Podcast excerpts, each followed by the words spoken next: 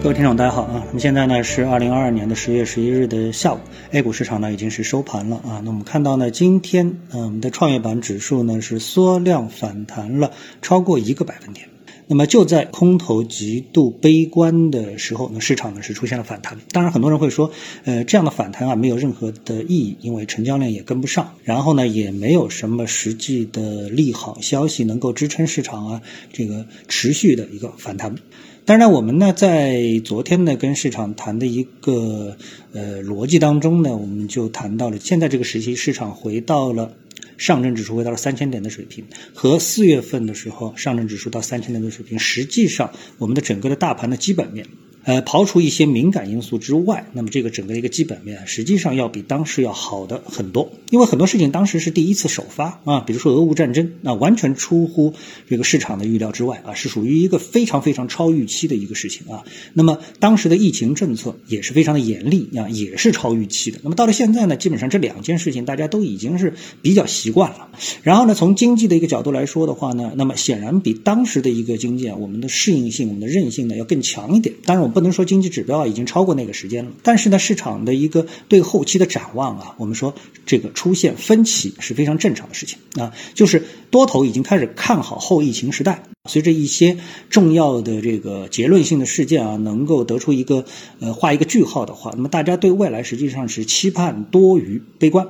那么这种情况下面呢，就是说多空啊产生这种嗯强烈的分歧，应该说是非常正常的一个事情。那么空头可能继续看空，但是呢，在连续的杀跌之后呢，那做空的能量显然呢是有所不足，或者短期的杀跌能量呢是基本释放这个接近尾声，这是非常可能的事情啊。那现在呢，呃，大家都在等着，可能核心的因素啊就是跟疫情有关。那么这个因素会不会是发生变化呢？历史上的这个经验来说啊，我们经常会发生一些政策性的一百八十度的逆转。为什么我们在过去的行情当中每每看到，就是在一个疫情政策一贯性的前提下面，我们还能看到我们的酒店餐饮啊啊，我们的旅游啊这样的一些板块还能够走出一些比较坚挺的行情呢？就是因为大家对后期的行情啊有分歧啊。那么这个呢，是我们市场当中某些板块也好，大盘也好，能够保持一种坚韧性的最主要的一个理由啊。所以这一块啊，我们说对投资者来说是一个选择性的一个问题啊，你。到底是选择离场收收益大呢，还是选择继续坚守收益大呢？那么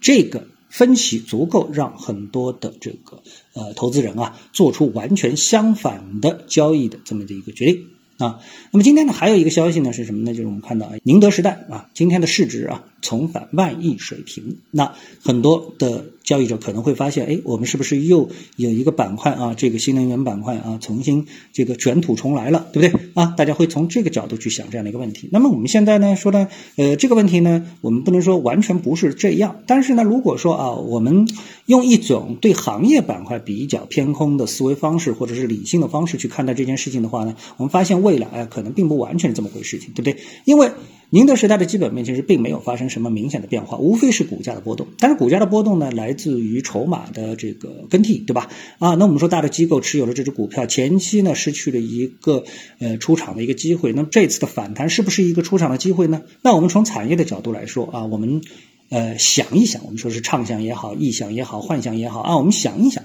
那么我们在这个新能源车这个板块当中呢，其实分上下游，上游卖电池，下游卖汽车。那这个行业啊，跟很多行业有一个相通点是什么？就是我说卖车的啊，其实他们没有在卖车，他们是在帮电池厂卖电池。如果说上游的电池厂，他们的垄断性越强。那比如说我们的电池，如果说只是垄就垄断在比亚迪啊，垄断在宁德时代啊这样少数几个头部的企业当中，那么他们的定价权就非常的高，他们赚的越多，就像我们这次看到的宁德时代的财报一样的，他们赚的越多，也就意味着汽车厂、电动汽车厂他们赚的越少。而历史规律是什么？未来中国十几家的这个电动车厂商，他们一定会逐渐的减少。啊，会消灭掉几家，然后合并啊，剩下不多的这个几家，那逐渐的提高他们的一个溢价的这个能力。所以呢，从长远来看，当一个行业啊，当一个公司它的业绩到了这么的一个高度的时候，面临他们的可能都是一系列的利空。一个，他们的下游可能会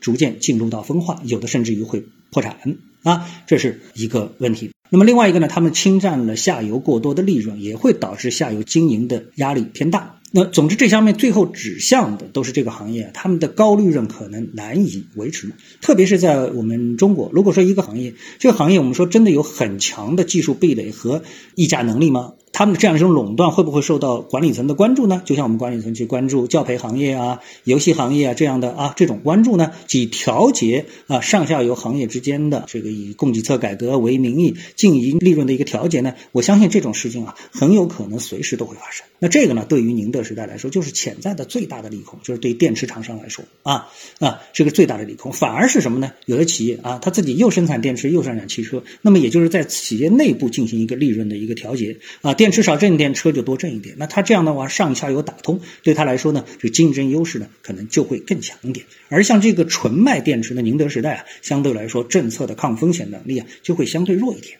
啊，是这样的情况。那么。呃，我们再去看海外市场，我就会发现海外市场呢，在现在啊，它的这个节点是什么呢？就是本周有一些重磅的数据啊，美国的 PPI 数据和 CPI 数据啊，都是非常重磅的这样的一个数据，会影响美国的进一步的利息的一个政策，美联储的一个加息的一个政策。但是我们看到啊，呃，我们现在的这个美联储的息口已经到了三到三点二五之间啊，呃，美联储在。过去的几天当中，他们的官员每每表态，他们的利率中性是在四点五的水平。那么，按照现在每次加七十五个点，那也就是还有两次加息的一个空间。所以呢，这个市场也面临着啊情绪上的一个变盘。那除非这个持续的大幅的加息真的是引发了金融危机，引发了经济危机，那么这一点呢，我们。暂时也看不到，所以呢，无论是 A 股市场和美股市场都面临着一个可能的转机啊，嗯，这个呢，我觉得啊是市场到了这个点位